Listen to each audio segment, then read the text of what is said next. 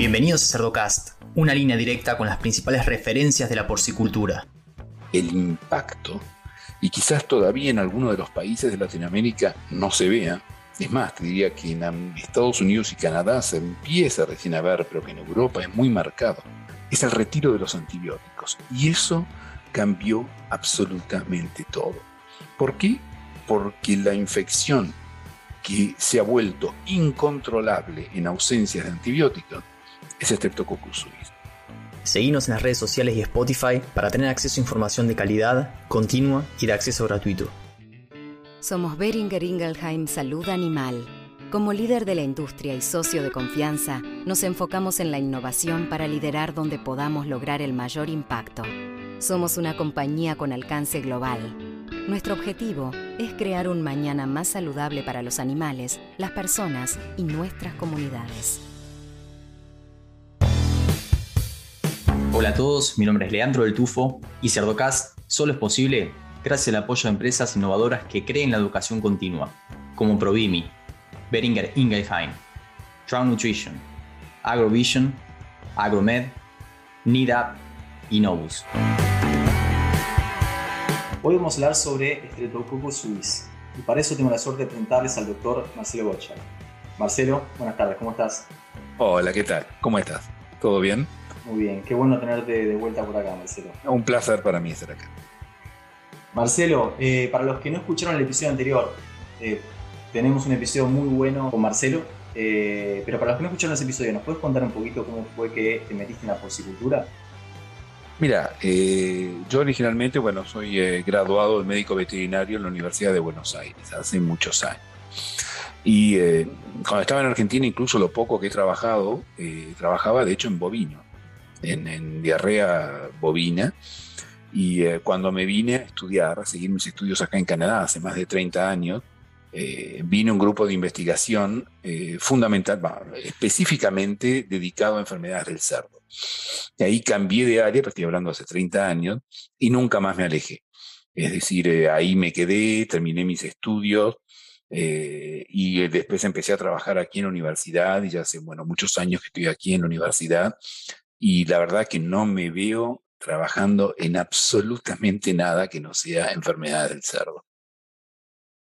Sí, sí, sí, sí, Ya no, hay vuelta atrás. Ya no, ya no hay vuelta, ya no hay vuelta atrás. Me parece algo apasionante, me parece algo y trabajar con los veterinarios en el día a día. Tengo la suerte de tener un laboratorio de investigación aquí en la universidad, pero también un laboratorio de diagnóstico aquí en la universidad, con lo cual me hace un contacto día a día con, eh, con los clínicos que están en el campo, tanto de Canadá como de Estados Unidos, que es principalmente la clientela con la cual yo trabajo, pero también evidentemente por una cuestión de raíces y de, y de, y de, lengua, eh, muchísimos contactos con toda Latinoamérica y mucho contacto con España también, así que con los colegas estamos tratando de resolver, ayudarlos a resolver problemas y aprendiendo de los dos lados, porque obviamente uno aprende también todos los días, sobre todo de los colegas que están en el campo todos los días. Vamos a aprovechar entonces esa, esa experiencia, es súper importante, no solamente la parte académica, sino también la parte de campo, que es lo que te da un feedback y te, guía ¿no? en la investigación. Totalmente. Yo si me sacan la parte de contacto y tener un pie en el campo, lo que hago creo que no tendría ningún tipo de valor. Y nosotros dirigimos un poco la investigación más aplicada que hacemos, sobre todo a los problemas que son prácticos y a los problemas que son fundamentalmente del campo. Y dentro de las líneas de investigación que vos estás desarrollando allá en, Canadá, eh, ¿cuáles son las principales enfermedades que tratás?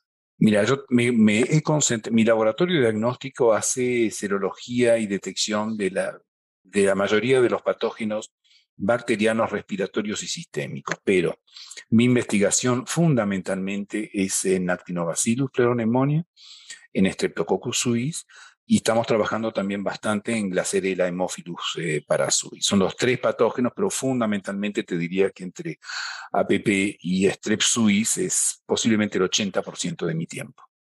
Muy bien.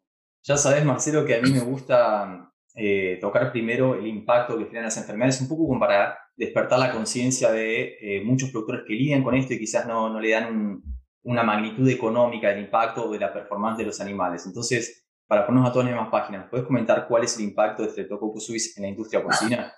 Mira, te voy a decir un poco, te voy a contar algo que te va, te va, te va más o menos explicar el hecho de cómo, cómo evolucionó. Cuando yo llegué a Canadá, estoy hablando del año 1987, para empezar mis estudios de doctorado, trabajaba con mi eh, supervisor, eh, profesor, el doctor Higgins, Robert Higgins, ahora está jubilado, un excelente, un bacteriólogo excelente, y él me dijo, 1987, me dijo, mira, yo estoy empecé a trabajar en una bacteria que no tiene mucha importancia. Él lo llamaba un sideline, algo al costado, me dice, pero por ahí te interesa. Yo lo miré y me dice, es Streptococcus suis. La verdad, que nadie le da mucha bola.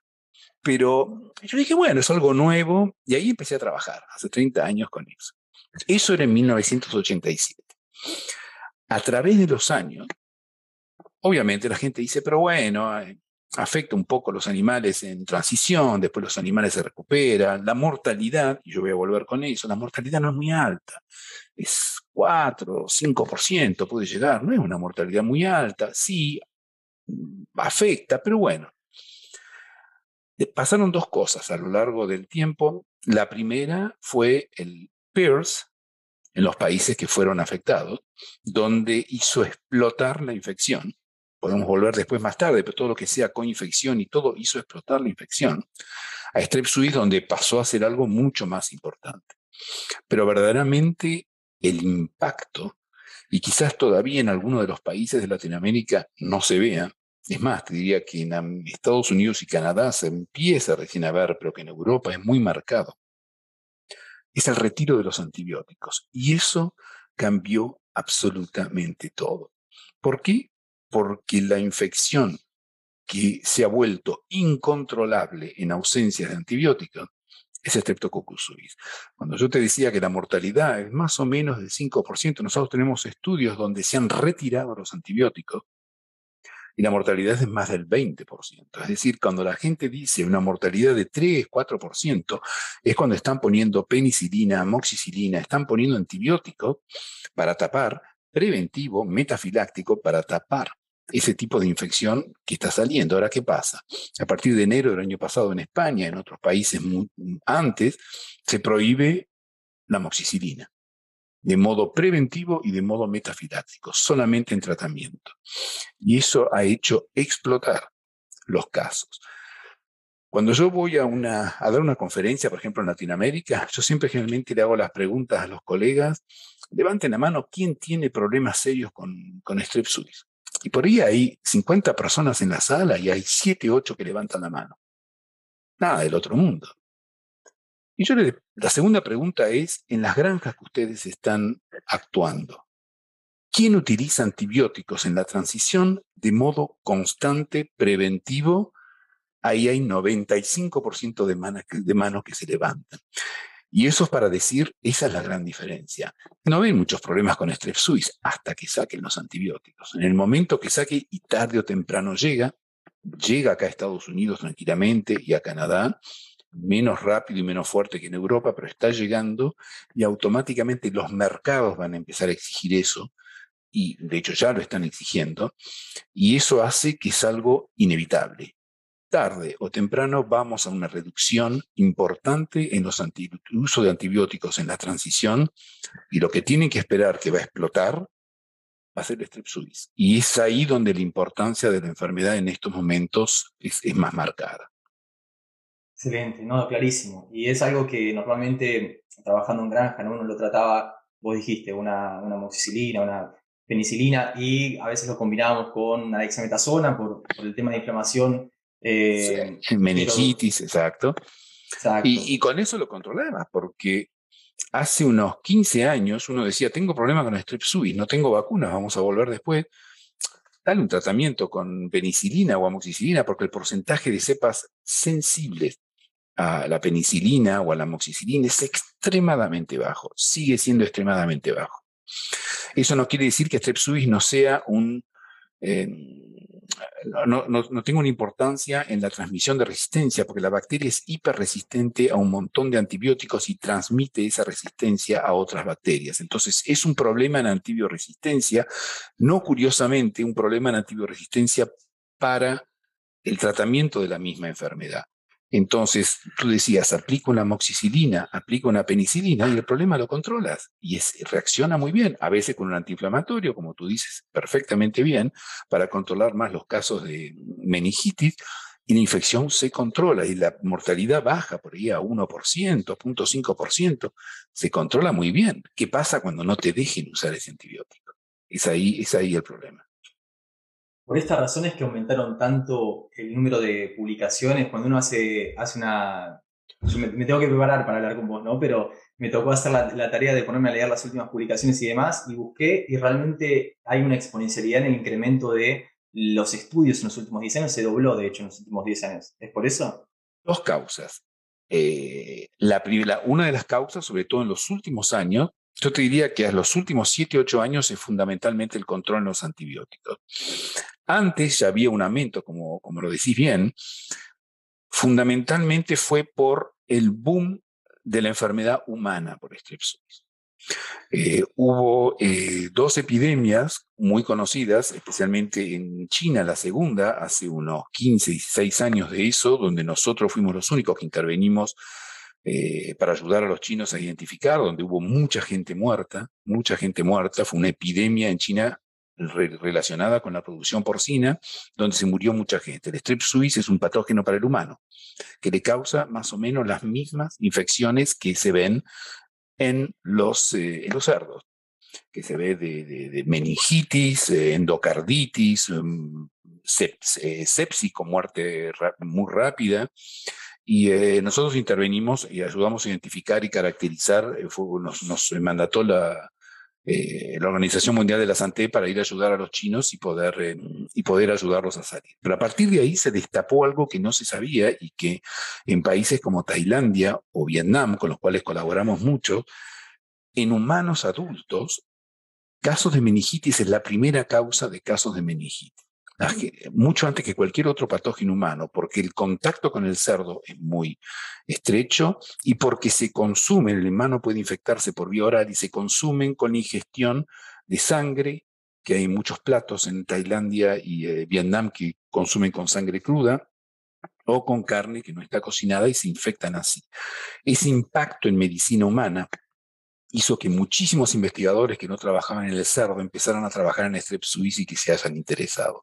Así que te diría que así, hasta hace sigue siendo ahora, pero hasta hace cuatro o cinco años la parte humana era importante y en los últimos años la parte de resistencia a los antibióticos, alternativas, encontrar de qué modo se puede controlar la infección es lo que ha llevado a mucha más gente a, publicar. Y como tú dices, lo comparas con Glacerella Hemophilus parasuis, que también es un problema en la transición, que también causa enfermedades similares, y hay 10 veces más publicaciones de Strep suis. Por cada paper que aparece de Glacerella o Hemophilus, hay 10 publicaciones que aparecen en Strep suis, porque ha llamado mucho más la atención.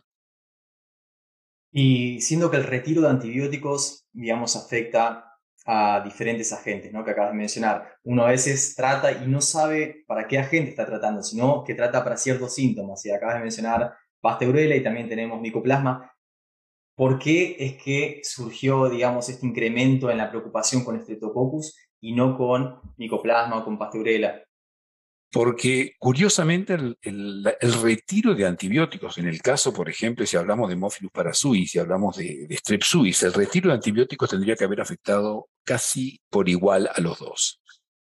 Y sin embargo, si bien hubo un cierto aumento también de casos de, eh, de de Glacerella o incluso de Pasteurella, pero el aumento en el strep suis, yo creo que la cantidad de cepas que pueden encontrarse en las tonsilas esperando poder actuar en el cerdo de strep suis, la cantidad es mucho más importante, la variedad es mucho más importante y quizás, quizás es una hipótesis, hipótesis haya sido eso lo que ha inducido a strep suis a, invadir mucho más y a provocar mucho más ese, e, esos aumento en el nombre de casos clínicos.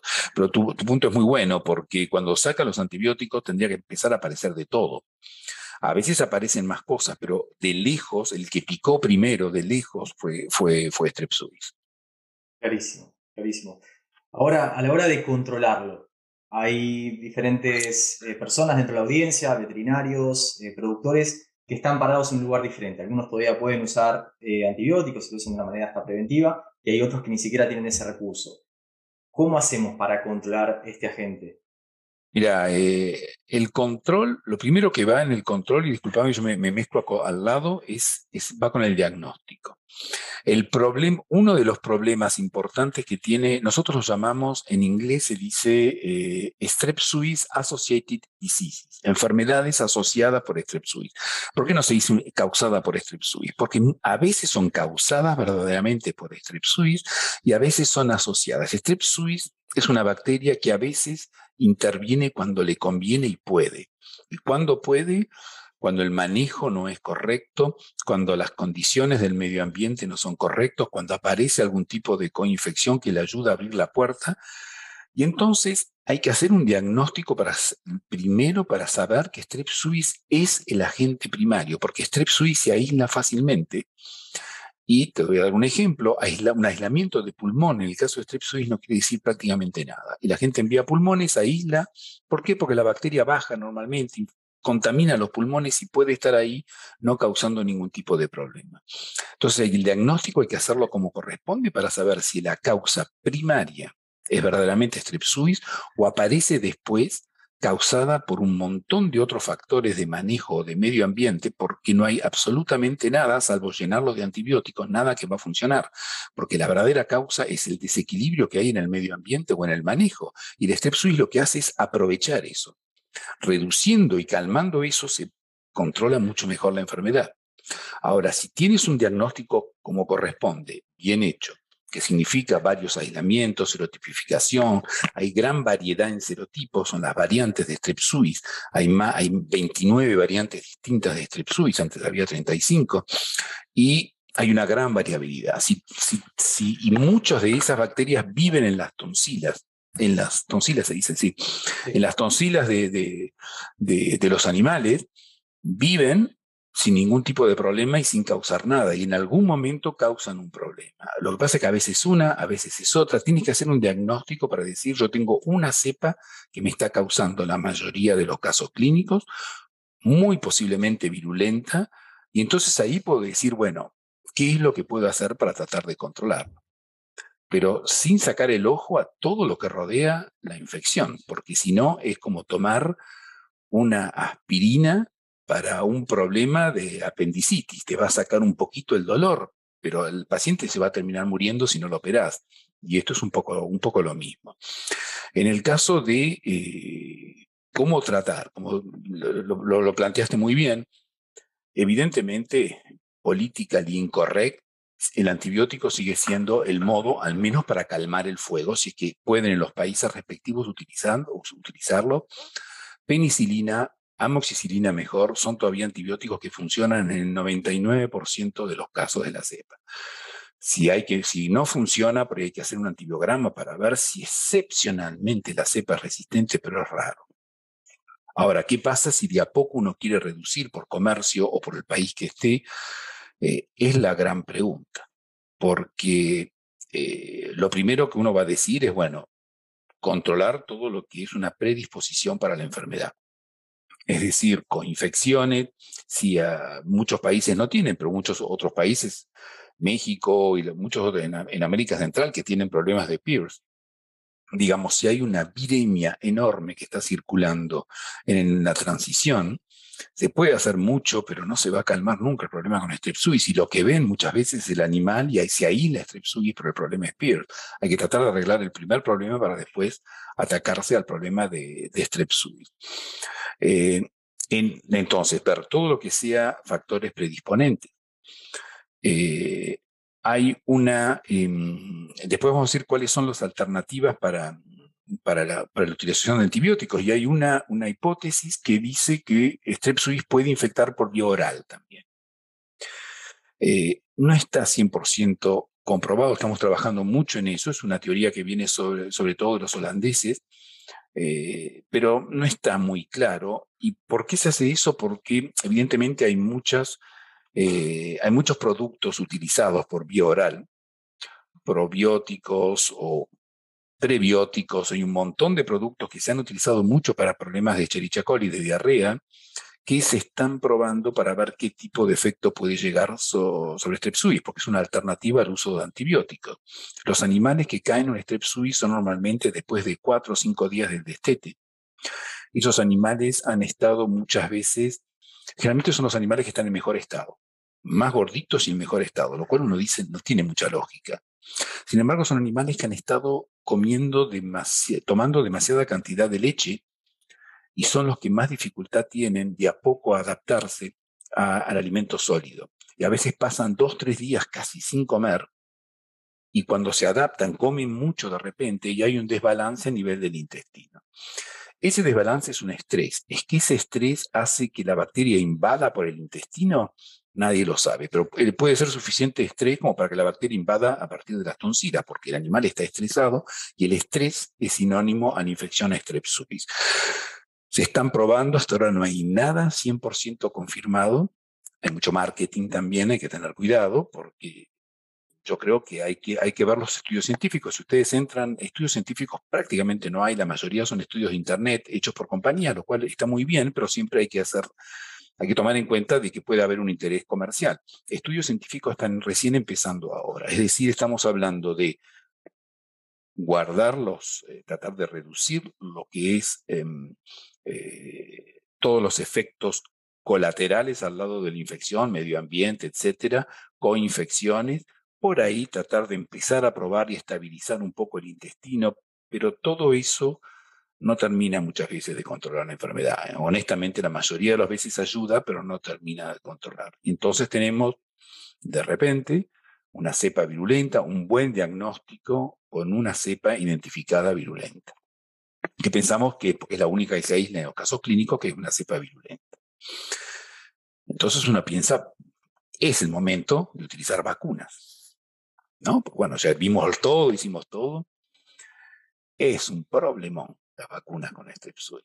¿Por qué es un problemón? Vamos a, vamos a, primero vamos a mencionar, independientemente de tener la mejor, vamos a suponer que tenemos la mejor vacuna del mundo, que no existe, no hay vacunas comerciales, prácticamente no hay ninguna, hay muy poquititas en algunos países, pero no, no, no hay vacuna comercial.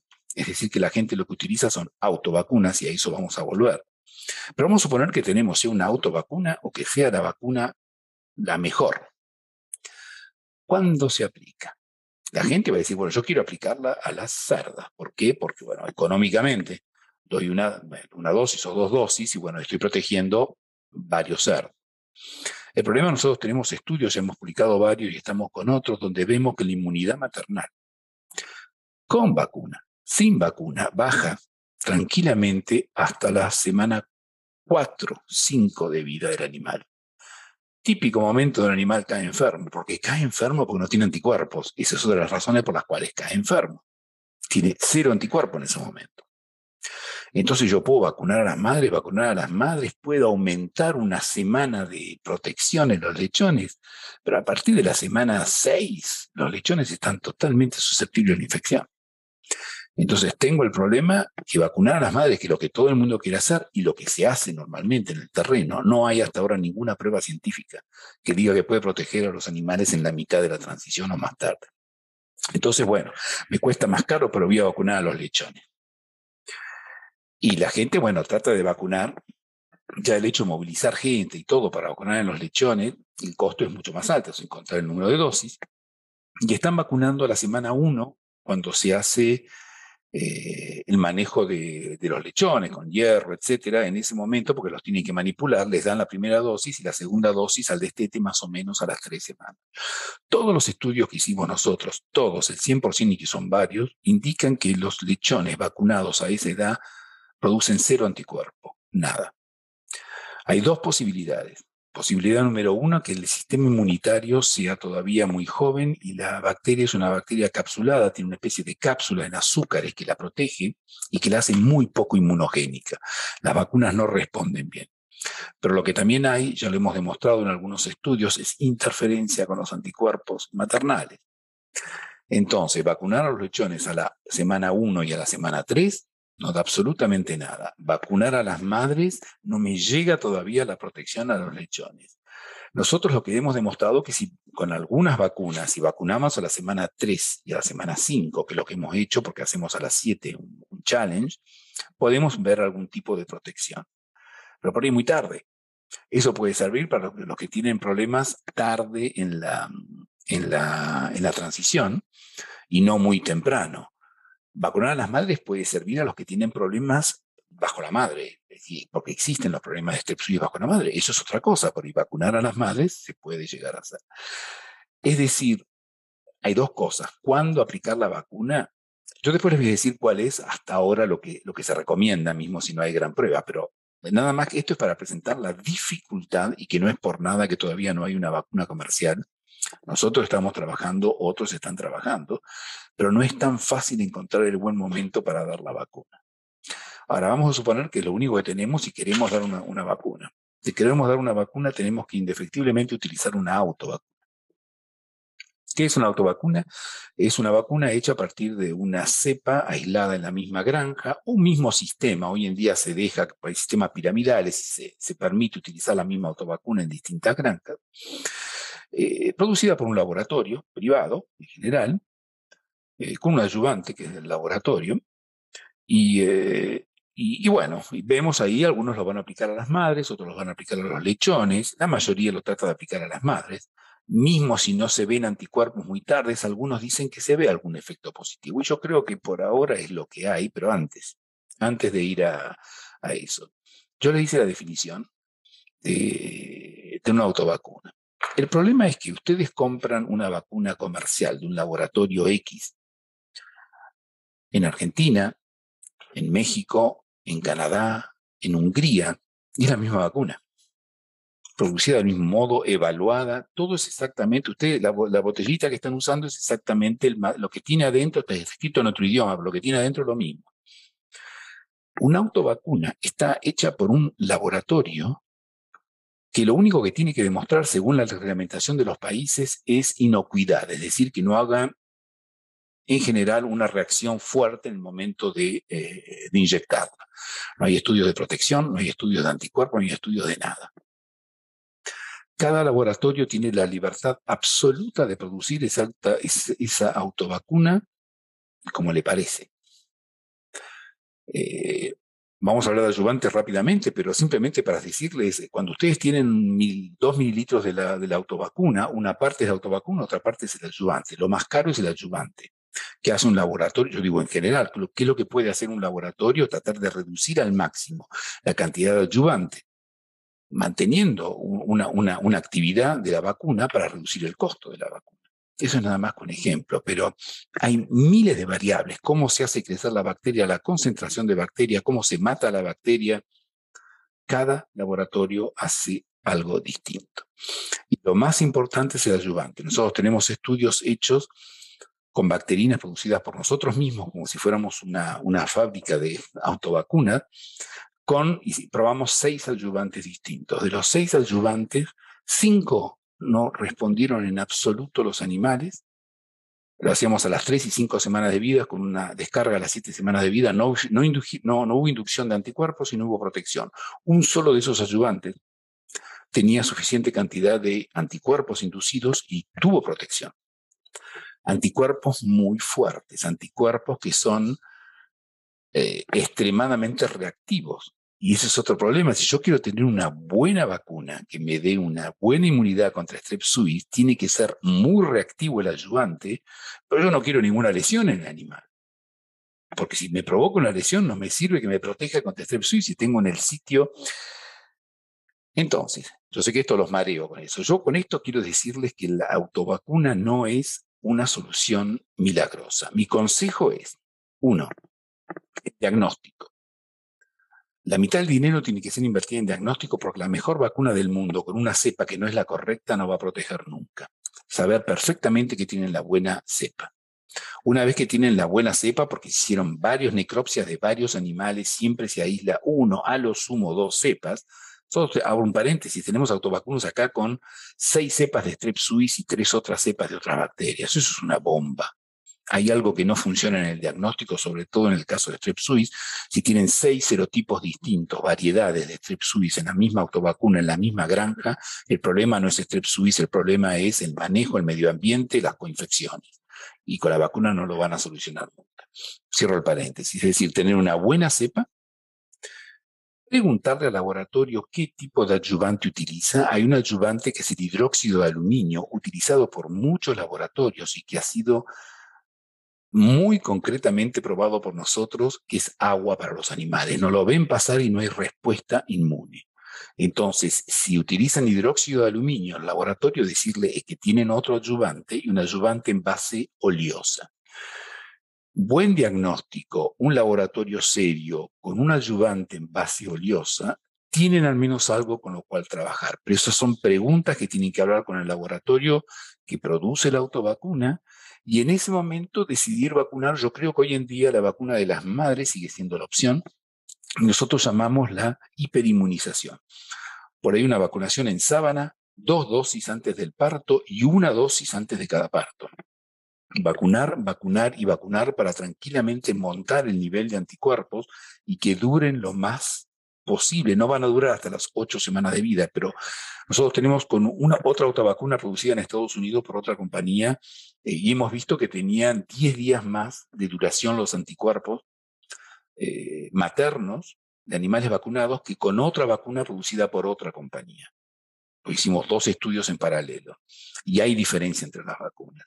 Fundamentalmente un laboratorio al que le crean, al que le tengan confianza y con el cual puedan hablar. Y yo creo que esas son las opciones para el control de suis y por ahora no hay más. Hablé mucho, ¿no? Fue medio largo.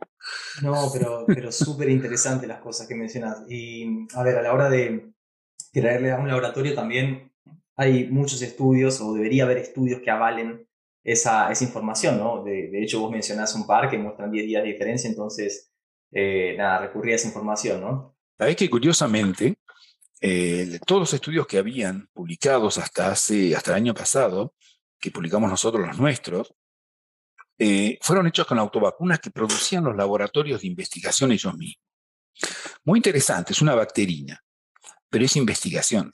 Nosotros la diferencia que hemos hecho es que con los veterinarios de campo y los productores, le dijimos, ustedes compran la vacuna y nosotros le hacemos los estudios. y, eso significa que hicimos la evaluación de vacunas producidas por las propias compañías que normalmente producen en las condiciones que producen el, laboratorio de autovacuna. Y te voy a, ¿Tengo cinco minutos para contarte algo? Sí, claro. En una, cuando hicimos la primera evaluación no hubo protección. El, el ayudante no era bueno, vimos cero protección, cero anticuerpos. Hicimos otra, la que te estoy diciendo que dura más. Entonces, para decirte lo importante del diagnóstico granjas muy conocidas acá, un integrador muy importante, problemas de strep suis de hace rato, problemas y problemas, un dinero invertido en diagnóstico, tenían cuatro cepas distintas que para mi gusto eran demasiado, pero serotipos importantes. Bueno, se metió todo en la vacuna, se hizo la vacuna. Hablamos con el veterinario, la colaboración espectacular, y nos dice, vamos a decirle al propietario, es un integrador, vamos a decirle al propietario que no se aplica un solo antibiótico, ni preventivo ni metafiláctico, ni curativo. Animal que empieza con signos clínicos, animal que se eutanasia y se envía para diagnóstico. Y nosotros le vamos a pagar al productor las pérdidas de esos animales. Una colaboración espectacular, son ese tipo de colaboraciones que te permiten hacer una investigación. Un estudiante con un postdoc también que estaban ahí, que fueron al campo, hacían las necropsias, se hizo todo.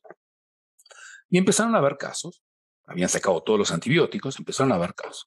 Se tomó todos los animales, se había aplicado la vacuna y todos, nosotros viendo, bueno, a ver, hay diferencia entre el grupo vacunado con un grupo control, cosa que mucha gente no hace con un grupo control. La primera, en, cuestión de signos clínicos, decimos, no hay diferencia. Los dos grupos parecen la misma cantidad de similar muertos, similar signos clínicos.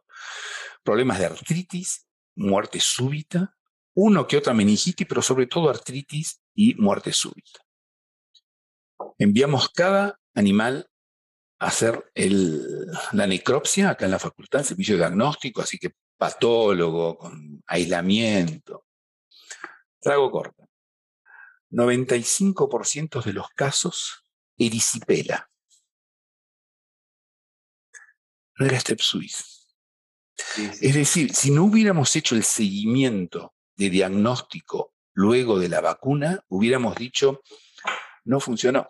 Después de todo el esfuerzo, estamos haciendo el análisis de respuesta de anticuerpos. No podemos hacer ese análisis de protección porque no aparecieron casos de Strep Suisse y no entendemos por qué. Erisipela no había prácticamente casos. El hecho de haber sacado la penicilina y haber sacado la moxicilina hicieron surgir los casos.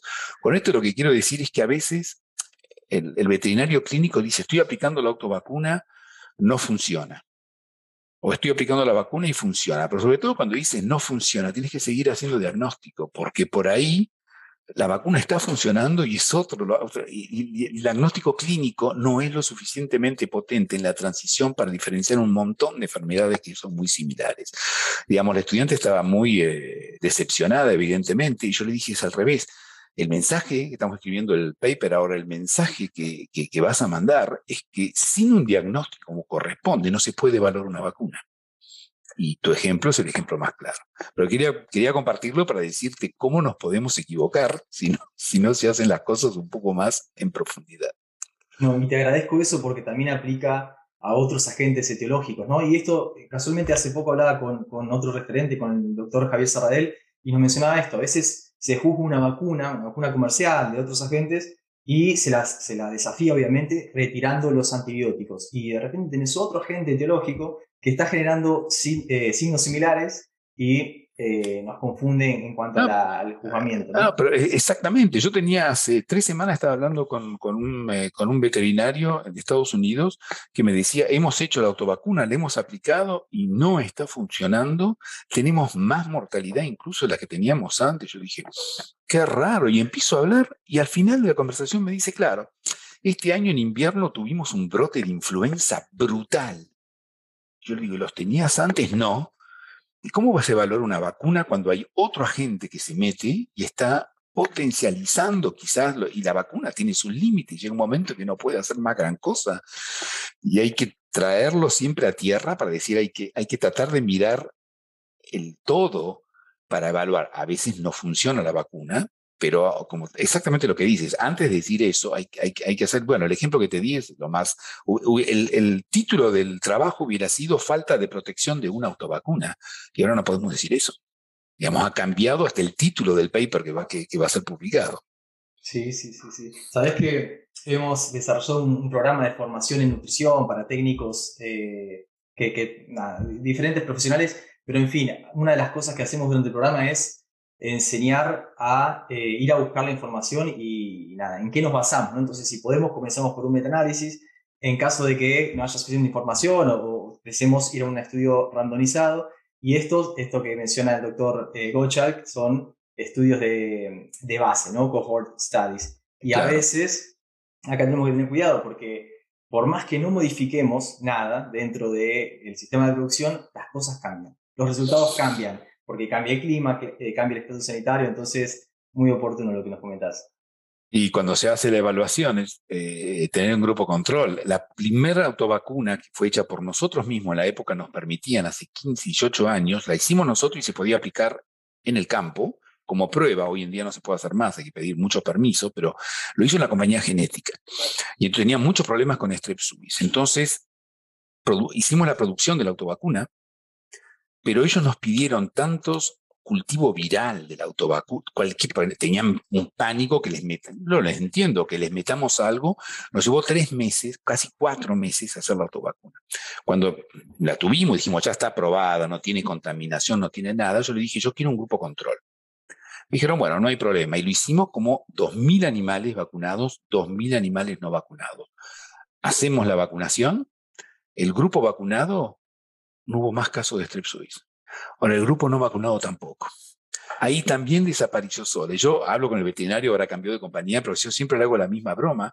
Si nosotros no hubiéramos utilizado un grupo control, ustedes hoy en día seguirían utilizando la vacuna.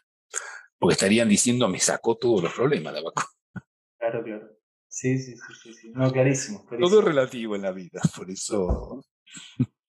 Me encanta. Marcelo, eh, ¿hay un comentario final que quieras dejar? Pensá que tenemos personas que nos escuchan en España, también en México, Argentina, escenarios diferentes.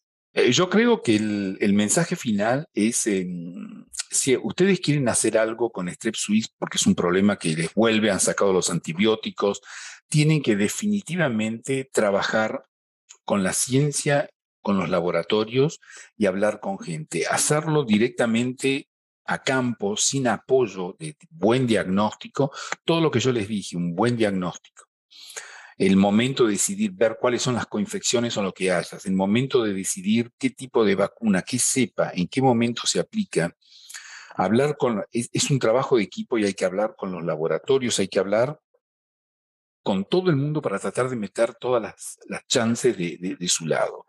No esperar que la utilización de una autovacuna o de una sobre todo autovacuna, porque vacuna todavía no hay, de Strep Suisse va a solucionar el 100% de los problemas del día a la noche, darle un poco de tiempo y va a ayudar, pero eso siempre con el control de factores predisponentes y tratando al máximo posible de hacer un buen diagnóstico. Es muy difícil, yo te diría eh, hablamos la otra vez de APP.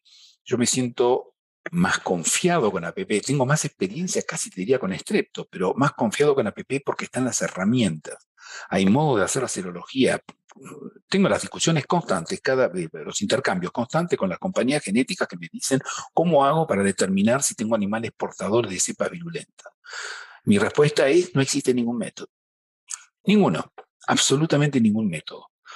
Mientras que te vas a PPI, tienes herramientas, tienes serología, tienes un montón de cosas para decir, esta granja no tiene cepas virulentas, mientras que en el caso de Strep Suisse no existe. Así que hay que manejarse con lo que uno tiene, hablar con gente que tiene una buena experiencia. Yo me he golpeado la cabeza contra la pared tantas veces en 30 años con Strep Suisse que, bueno, uno termina algo aprendiendo nada más que de golpearse contra una pared. Pero yo creo que hablar, hablen, en mi caso, pues, tienen mi mérito, digamos, a, disposición de lo que, de, alguien que pueda, que pueda beneficiar un poco de, la experiencia que tenemos. Muy bien, muy bien, Marcelo. y no largamos, estamos trabajando en desarrollo de vacunas. Tenemos proyectos, hay otros también. Buscar una vacuna que cubra todos los serotipos, todas las variantes y encontrar el momento donde darla, donde aplicarla, perdón. Eh, muy difícil, pero nosotros no abandonamos. Se sigue trabajando y por ahí dentro de dos, tres años nos volvemos a hablar y la situación es mucho más eh, prometedora. Ya estoy agendando entonces con vos. bueno, Marcelo, nada, te agradezco en, nombre de Cerdocasi y de la audiencia, la verdad que es eh, muy, muy interesante lo que nos compartís.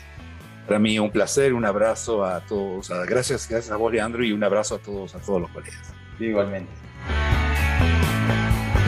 Y a los que llegan hasta acá, les pido que piensen también en otros profesionales de la industria porcina y le compartan este episodio, para que todos podamos sacarle provecho a la palabra de los principales referentes de la porcicultura.